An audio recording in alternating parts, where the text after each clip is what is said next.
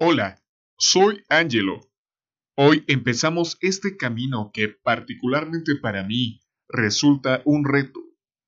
Espero que tú aprendas conmigo y caminemos juntos por este sendero todos los fines de semana. El historiador es el podcast destinado a retratar la historia política boliviana para todos sin exclusiones donde dejamos de lado temas de especialización política, jurídica, histórica o filosófica, sin posiciones, sin bandos, solos tú y yo. Tú escuchando y yo contándote esta gran historia llamada Bolivia. El primer ciclo de podcast desarrollará la historia de los diferentes procesos electorales desde que retomamos la democracia un ya lejano 10 de octubre de 1982, hasta el año pasado, donde elegimos al presidente número 87 de nuestro país. Comenzamos.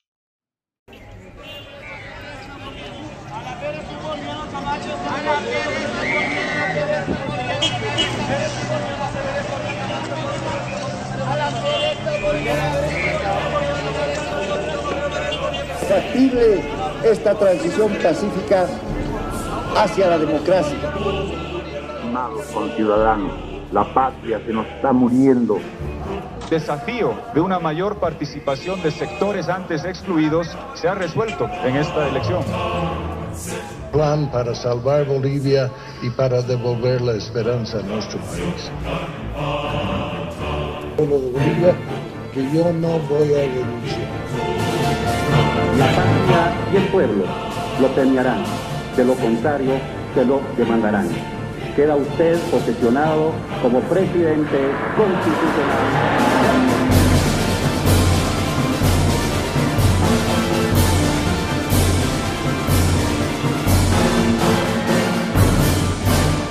El historiador. Para poder entrar en contexto y ya que este episodio es el piloto, te propongo que hoy aprendamos las bases sobre lo que entendemos y no de algo esencial en nuestros partidos aspirantes a la presidencia de ayer, hoy y siempre. ¿Qué es la izquierda y qué es la derecha? Y aún más importante, ¿qué no son cada una de ellas? Y no, no vamos a entrar en posturas ni te voy a convencer de nada, pero sí nos conviene estar informados para que en una discusión, sea familiar o no, no nos enfademos ni tampoco hagamos de este tema un tema tabú. Vámonos a Francia. El año es 1789. Nos encontramos en plena Revolución Francesa, en el reinado de Luis XVI. Con todos los problemas de desigualdad y ante la inminente erupción de la burguesía y los feudales frente a la nobleza, clero y realeza, se convoca a una asamblea general Ahí el rey se sienta en el medio, la nobleza y compañía se sientan a la derecha, y sus opositores burgueses se sientan hacia su izquierda. Y lo demás, como ya sabemos, es historia. Pero aquí quiero que entendamos la trascendencia de la Revolución Francesa que llega a tal punto de influir con esta idea de división de ideologías que es tan elocuente a primero Europa y después el resto del mundo. Mi intención no es aburrirte, así que nos saltamos a la actualidad. Hoy, ¿la izquierda qué es lo que busca? Pues veamos. La izquierda busca el cambio, la igualdad y la regulación económica por parte del Estado. ¿Alguna vez has visto a un izquierdista que no sea rebelde? por otro lado, la derecha es vista a través de los valores que propugna el libre mercado. Para ella, este elemento es fundamental. La estratificación de jerarquías es esencial y por otro lado también existe el nacionalismo y la tradición, que son puntos neurálgicos. Si hasta aquí me sigues, para ambos es importante tanto la libertad como la justicia aunque las acepciones de cada una de ellas son completamente diferentes para estos dos bandos. Mientras que para la derecha se entiende como libertad la forma de reproducir riquezas por parte de un individuo, para la izquierda tal libertad no existe si no tenemos igualdad de oportunidades, la cual debe ser fomentada por el Estado. Para la izquierda, la justicia está retratada en el ideario en el que todos puedan conseguir sus necesidades y que cada quien reciba lo que necesita. Para la derecha, la justicia se basa en que todos tengan lo que merecen, como por ejemplo que los infractores cumplan con su castigo. Vayámonos al lado sombrío de cada una de estas posturas.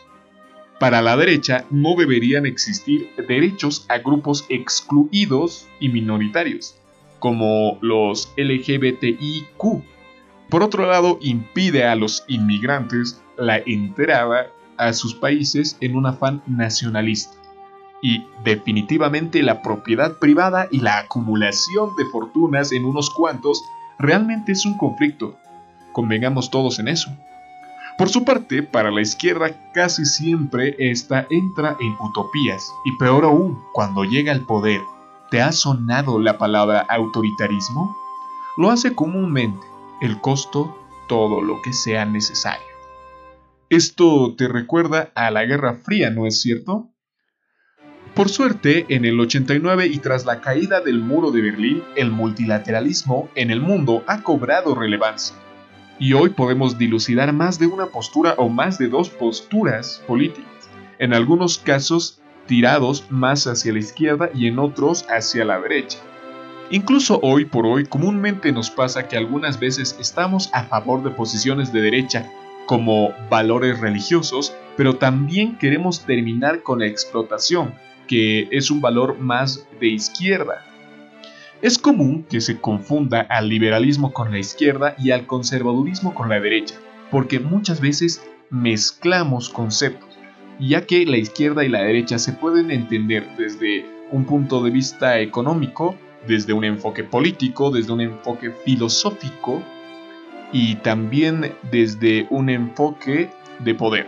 Ahora bien, a partir de estas definiciones, hay algunos test que son bastante interesantes. Hay alguno que me ha llamado mucho la atención. Y te lo cuento. Este test se basa en dos ejes.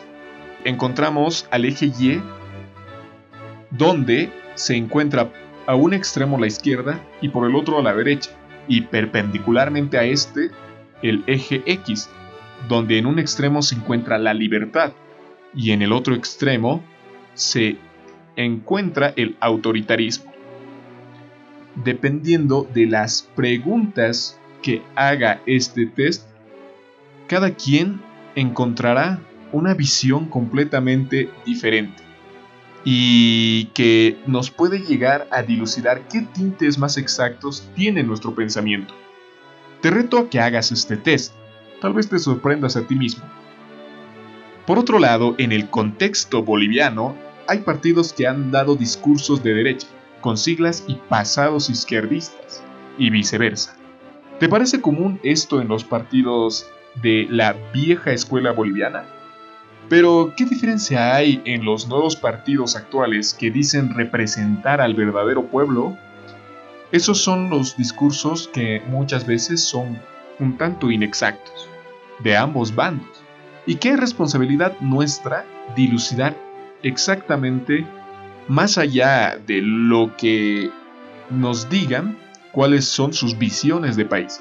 Ya que, sin entrar a dicotomías, estos partidos pueden tener valores de izquierda y de derecha, y ningún partido hoy por hoy es netamente de izquierda o de derecha. Pero sí, en muchos de los casos, hay muchos partidos a quienes les gustaría que entremos en esta visión para sacar provecho del mismo.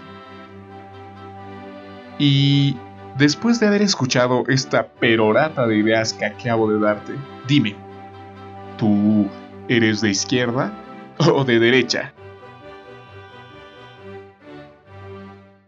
El historiador.